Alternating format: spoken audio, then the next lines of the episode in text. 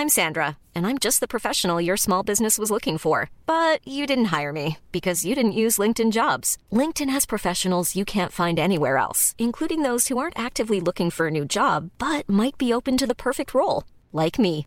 In a given month, over 70% of LinkedIn users don't visit other leading job sites. So if you're not looking on LinkedIn, you'll miss out on great candidates like Sandra. Start hiring professionals like a professional. Post your free job on linkedin.com/people today.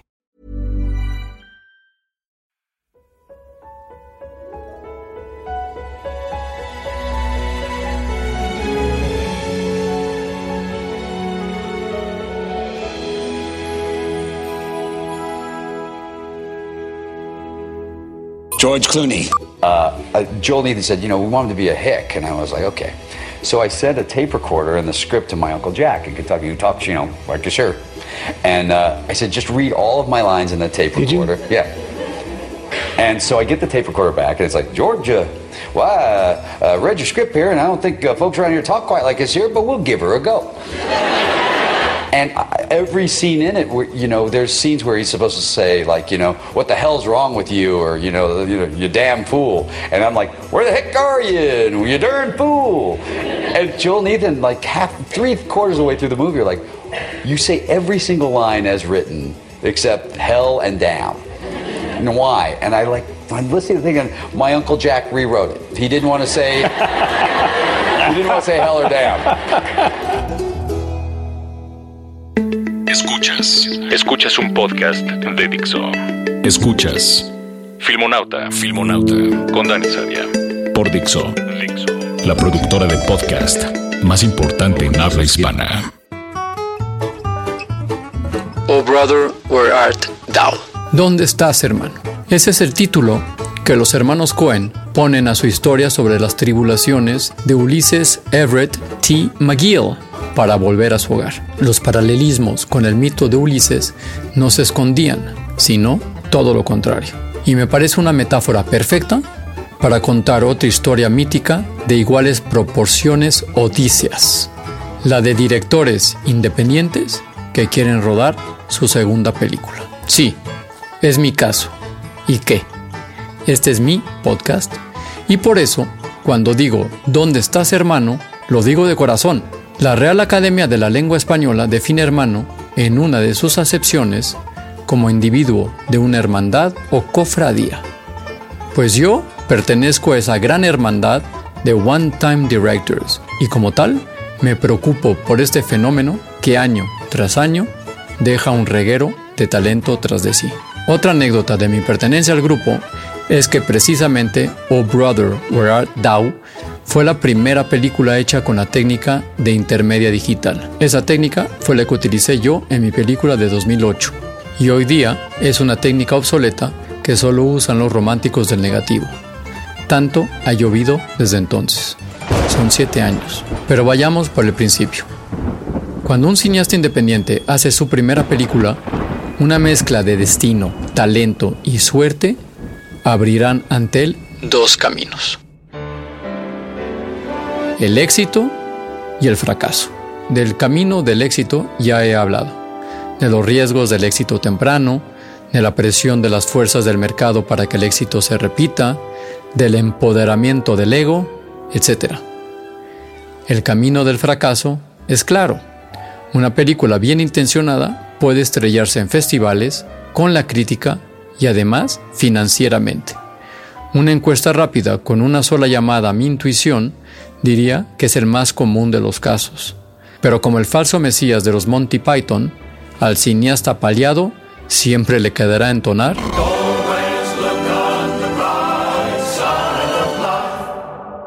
y renacer de sus cenizas con la lección aprendida y abofetear al establishment con su genio en un futuro improbable. Lamentablemente, eso sucede en películas, porque en la realidad no es así.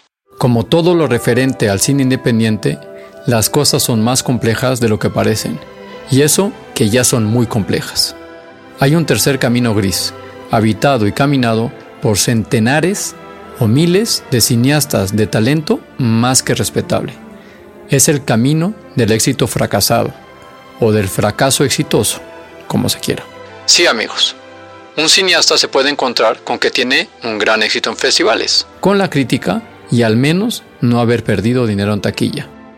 Que para hacer su segunda película se las verá en chino, o sea, de la verga. Perdónenme por usar esta vulgaridad, pero no encuentro ninguna expresión para describir mejor ese sentimiento. Es de la verga. Ojalá blipen esto. Te llamarán un has-been, un wannabe. Se referirán a ti como un pseudo cineasta o escribirán tu nombre al lado de cineasta, pero con comillas. Como dice Richard Linklater, director de Boyhood, una vez que demuestras que no eres George Lucas, entonces tus acciones van a la baja. Recuerdo escuchar a Robert Altman en una conferencia en Houston en los 80 diciendo a toda una audiencia a aspirantes a director, cualquiera de ustedes tiene más posibilidades de conseguir financiación que yo. Ahora sé que él tenía razón. Tomemos como ejemplo la meca del cine independiente, Sundance. En 2014 recibió 12.218 películas a concurso. Cuando envié la mía en el 2008, hice un ejercicio matemático ocioso para ver cuántas horas de visionado y cuántos programadores eran necesarios para poder hacer la selección. Y les puedo decir que no, no las ven todas. Con ese volumen de solicitudes, el mero hecho de ser seleccionado ya es un ejercicio de sobrevivencia darwiniana admirable. Recuerden el podcast donde hablo de la tortuga y sus posibilidades de sobrevivir. Y si además de ser seleccionado, eres premiado, en ese caso habrás vencido a la probabilidad con tu talento y suerte. Pero, ¿harás tu segunda película?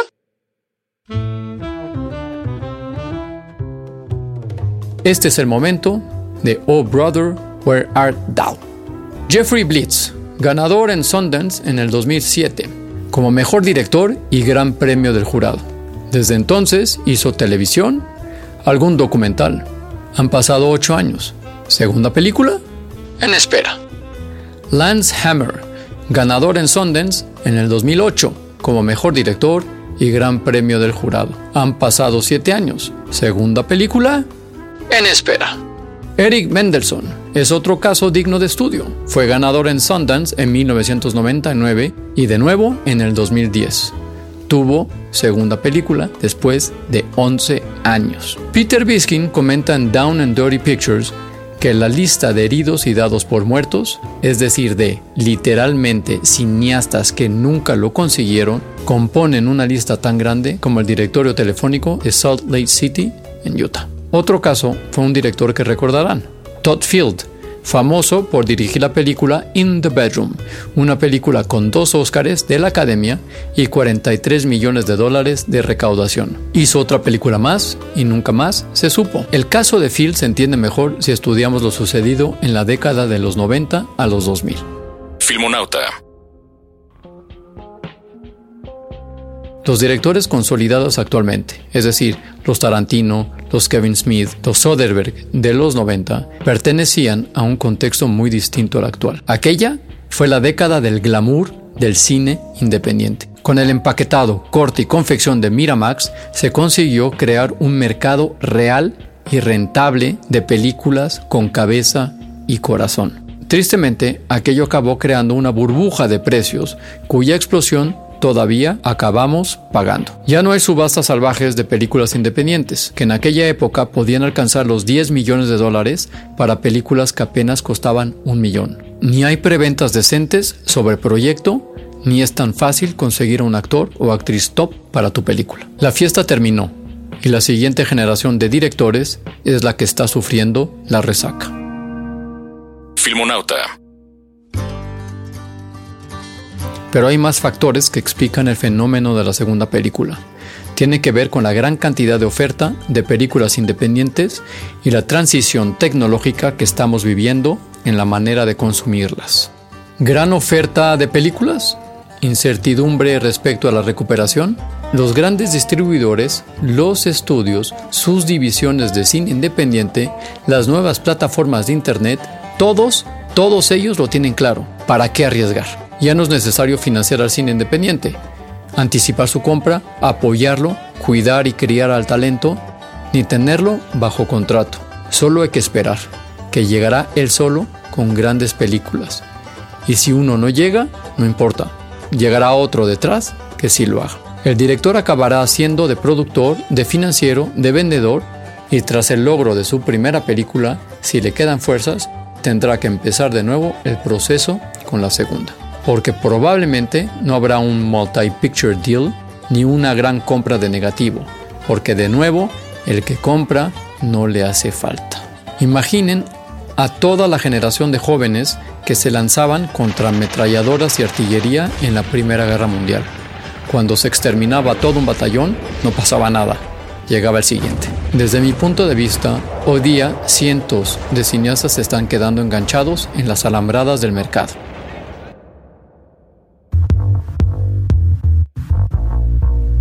El problema es que es muy difícil echar de menos películas que nunca hemos visto, pero siempre habrá excepciones, sobrevivientes y alguna que otra tragedia. Primero contaré la de un sobreviviente. Carrie Fukunaga, director americano ganador de un Globo de Oro por una serie de televisión llamada True Detective, a él lo conocí durante un festival en el 2004 porque programaron su corto Victoria para Chino junto al mío. Victoria para Chino es la típica historia de un inmigrante centroamericano que pasa la frontera como mojado dentro de un tráiler y acaba siendo abandonado a su suerte en medio del desierto de Texas. El corto incluye coyotes hijos de puta, hacinamiento y muertos. Pues ese corto ganó un premio en Sundance. Tras su premio, una de las organizadoras le preguntó si no tenía el guion para hacer el largometraje para mandarlo al taller de Sundance para su desarrollo. Fukunaga dijo que sí, aun cuando no tenía nada, y viajó a México para escribirlo. Durante su investigación tomó la Bestia, que es este tren de mercancía que es utilizado por inmigrantes hacia Estados Unidos para atravesar rápidamente México. Su tren fue atacado por el narco, pero lo dejaron ir. Una vez en los Estados Unidos, gracias a esa experiencia, escribió el guion de su siguiente película, Sin Nombre, así se llama, que filmó cinco años más tarde. Fue nominada y ganó varios festivales, entre ellos Sundance una vez más. Ahora sí tendría el ojo de Hollywood, ¿no? Pues no del todo. Tomaría cinco años. Su salvación, la serie de televisión True Detective con Matthew McConaughey y Woody Harrelson. Después del éxito, acaba de filmar una película que será distribuida por Netflix. Filmonauta. Ahora la tragedia. Esta es la de un amigo de una ex novia mía de Nueva York. Scott Calvert dirigió en 1995 una película con Leonardo DiCaprio. Sí, el Leonardo DiCaprio, llamada Basketball Diaries. Ah, también salía Mark Wahlberg. Sí, el Mark Wahlberg. La película tuvo un estreno decente con una taquilla decente. La cosa es que Scott tardaría siete años en dirigir su siguiente película, Deuces Wild, con Steve Dorff, James Franco, sí, él, James Franco, y Brad Renfro. Después de eso, nada. Nada de nada. Mientras tanto, dirigió varios videoclips de Cindy Lauper, Snoop Dogg, Billy Ocean, LL Cool J. Estoy seguro que han visto su trabajo. Pues bien, Scott se suicidó el año pasado, en marzo del 2014. Y bueno, después de esta tragedia, qué mejor que una canción del soundtrack de Oh Brother, Where Art Thou, que es de un grupo de hombres encadenados picando piedra bajo el sol.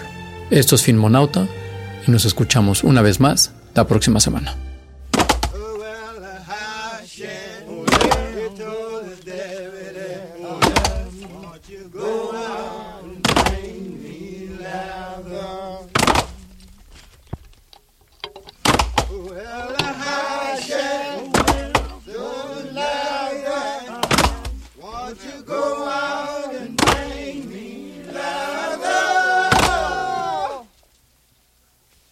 or bring him dead or alive. Lord, Lord, bring him dead or alive.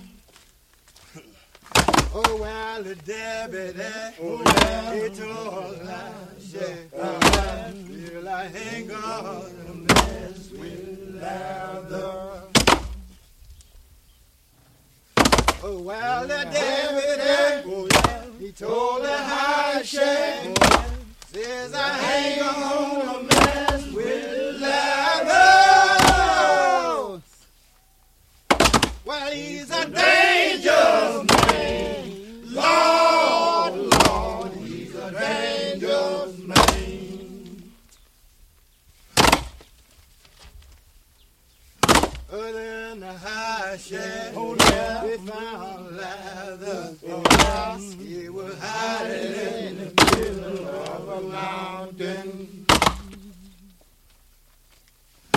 well high share found loudness, it was.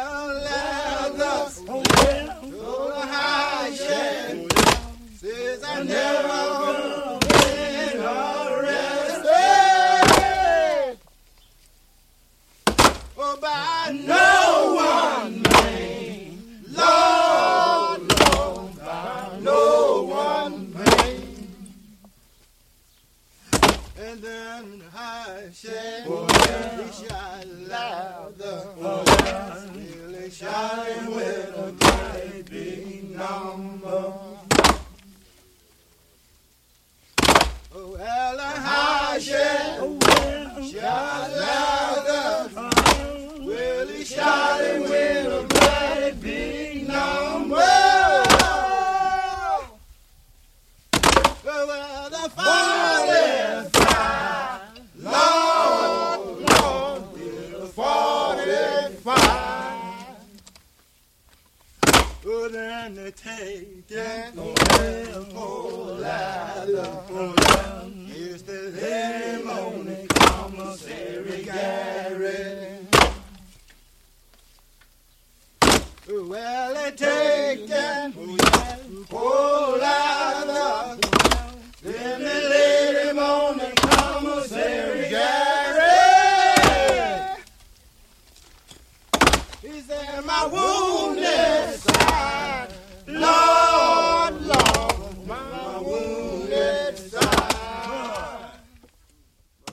Escuchaste Filmonauta, Filmonauta con Dani Sadia. Un podcast más de Dixo.